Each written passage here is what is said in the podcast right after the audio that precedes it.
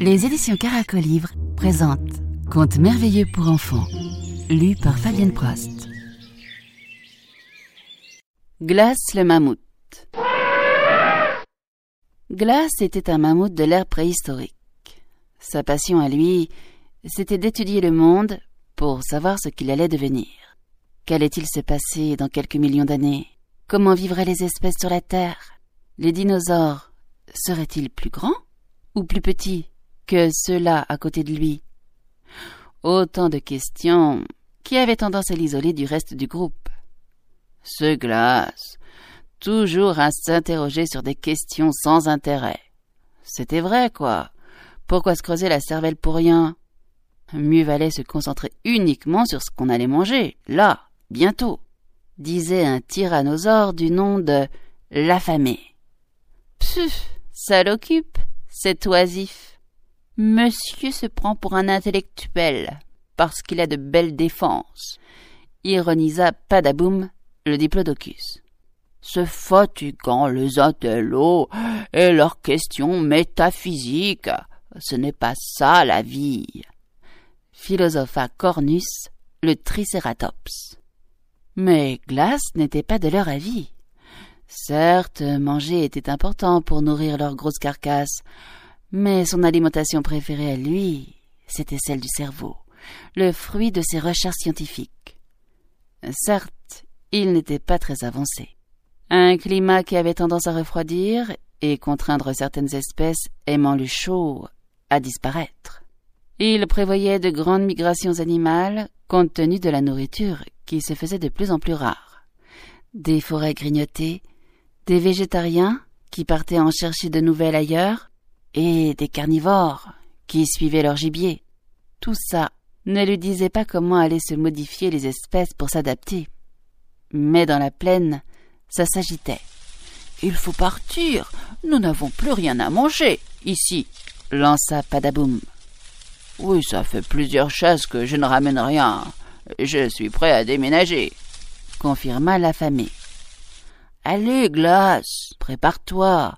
Il est l'heure que nous partions pour les grandes migrations. Voilà qui contraria profondément notre mammouth scientifique, comme s'il avait du temps à perdre dans les voyages. Il était en pleine recherche. Alors qu'on ne le dérange pas. Zut alors. Ils insistaient. Non, je ne viendrai pas avec vous. Je ne veux pas laisser tomber mes travaux. Mais puisque je vous dis que ce n'est pas un caprice, mes recherches sont fondamentales. Alors ce n'est pas parce que quelques estomacs crient famine que je vais vous suivre. Oh, mais vous êtes têtu et bouché. Filez-moi de là et laissez-moi tranquille. Oust, de l'air. J'ai besoin de calme pour travailler. Enfin, il se retrouva seul débarrassés de ces sauvages ignares qui ne pensaient qu'à leurs entrailles. Quelle pitié. Si au moins les animaux pouvaient devenir intelligents. Glace continua ses travaux de longs mois durant. Ses progrès étaient mineurs. Il butait sur des formules mathématiques qui ne lui apportaient pas de réponse sur les questions du futur. Et voilà maintenant que son ventre gargouillait, comme s'il n'avait rien de mieux à faire que de parcourir les champs à la recherche de nourriture. Il tenta de le calmer par l'ingestion de brindilles sans intérêt. Mais apparemment, ça ne le calmait pas. Le laisserait-on jamais œuvrer en paix? Glace partit alors à la recherche d'une nourriture plus consistante. Hélas, il parcourut des kilomètres sans rien trouver. La frustration était doublement pénible. Pour son ventre resté vide et pour son cerveau privé de recherche. Glace marcha jusqu'à la banquise, où le paysage tout blanc ne lui fit pas espérer la plus petite feuille à se mettre sous la dent. Épuisé, Glace s'endormit dans la neige.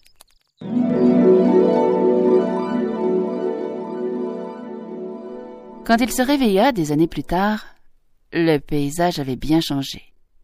Certes, la glace était toujours là, mais dessus se tenaient de petits êtres à deux pattes qui s'agitaient dans tous les sens.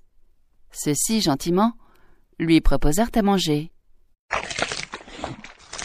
Hum, Merci beaucoup. C'est délicieux. Je n'en avais encore jamais mangé de ces herbes-là. Tous le regardaient, le sourire aux lèvres. Quel drôle d'animaux avec ces curieux pelages colorés, tous différents. Comme ils étaient bavards, toujours à s'échanger des mots. Bientôt, Glace fut remis sur pattes. Encore merci, gente espèce. Je m'en vais poursuivre mes recherches. Mais les êtres le suivaient. Ils le rejoignirent même, et le firent monter dans un drôle d'engin. Waouh Quelle sensation oh, Comme ça va vite Jamais je n'ai couru aussi rapidement. Glace traversa de nombreux paysages, très différents de ceux qu'il connaissait. Il regardait tout ça, éberlué. Mais le plus étonnant fut quand il aperçut de curieuses bêtes qui lui ressemblaient étrangement, en plus petit, avec des défenses moins recourbées. Ça alors Par chance, on l'arrêta au milieu d'un des troupeaux de cette espèce.